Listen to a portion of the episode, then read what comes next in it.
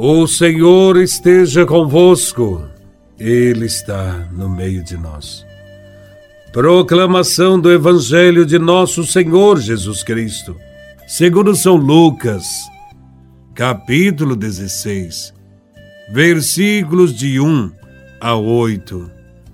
Glória a Vós, Senhor. Naquele tempo, Jesus disse aos discípulos: um homem rico tinha um administrador que foi acusado de esbanjar os seus bens. Ele o chamou. Ele disse: Que é isso que ouço a teu respeito? Presta contas da tua administração, pois já não podes mais administrar meus bens. O administrador, então, começou a refletir. O Senhor vai me tirar a administração. Que fazer? Para cavar não tenho forças. De mendigar tenho vergonha. Ah, já sei o que fazer. Para que alguém me receba em sua casa, quando eu for afastado da administração. Então, ele chamou cada um dos que estavam devendo ao seu patrão. E perguntou ao primeiro: Quanto deves ao meu patrão? Ele respondeu: Cem barris de óleo. O administrador disse: Pega a tua conta, senta-te depressa e escreve cinquenta. Depois ele perguntou a outro: E tu? Quanto deves? Ele respondeu: Cem medidas de trigo. O administrador disse: Pega a tua conta e escreve oitenta. E o Senhor elogiou o administrador desonesto, porque ele agiu com esperteza. Com efeito, os filhos deste mundo são mais espertos em seus negócios do que os filhos da luz. Palavra da salvação. Glória a vós, Senhor. A parábola que Jesus contou sobre o administrador infiel que esbanjou os bens do seu patrão e que diminuiu as somas dos devedores do patrão para fazer amigos deve ser bem entendida. É muito difícil que alguém fique indiferente diante de tamanho prejuízo. Mas, no Evangelho, o patrão louva a sua esperteza de diminuir as somas. Isto porque ele não foi prejudicado nessa operação. A explicação é a seguinte: naquela época, os administradores deveriam entregar ao empresário uma determinada quantia, o que conseguissem a mais, e às vezes tratava-se de quantias enormes, ficava com eles. Era assim que os publicanos se enriqueciam, com a cobrança dos impostos. O administrador da parábola encontrava-se diante de uma alternativa dramática ainda estava em condições de ter um bom dinheiro, mas também podia renunciar a este e apostar todas as suas fichas nos amigos. É esperto, muito esperto. Reconhece também o patrão e faz uma jogada surpreendente.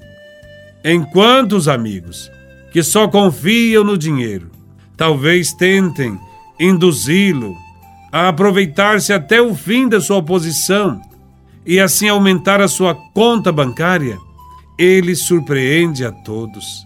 Sabe que o dinheiro pode se desvalorizar e então decide apostar tudo nos amigos.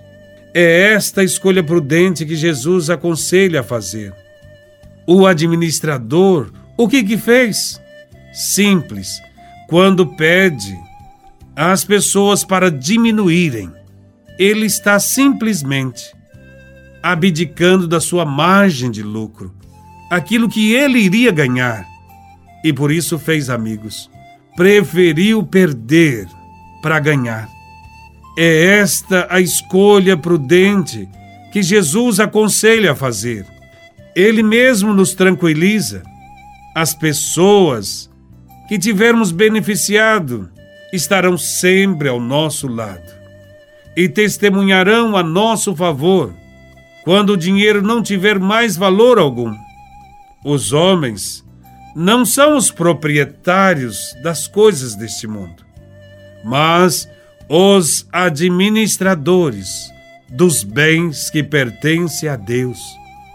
Mesmo as obras que construíram com suas próprias mãos, mesmo o dinheiro que ganharam com o próprio suor, não pertencem a eles.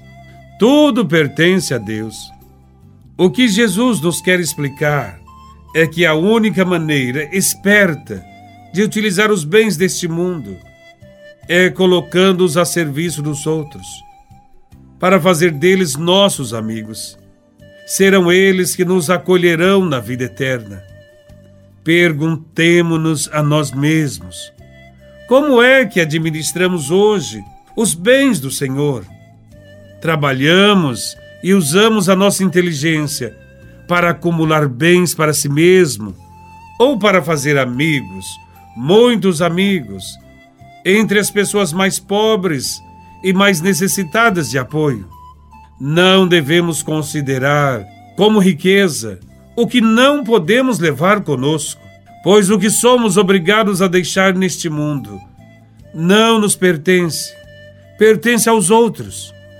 O administrador foi esperto, diz Jesus, porque percebeu que no futuro, mais do que dinheiro, precisaria de amigos. Ele merece elogios porque renunciou ao seu ganho, ao seu dinheiro, para conquistar amigos. Os bens do céu, a verdadeira riqueza, só podem ser conquistados mediante a renúncia.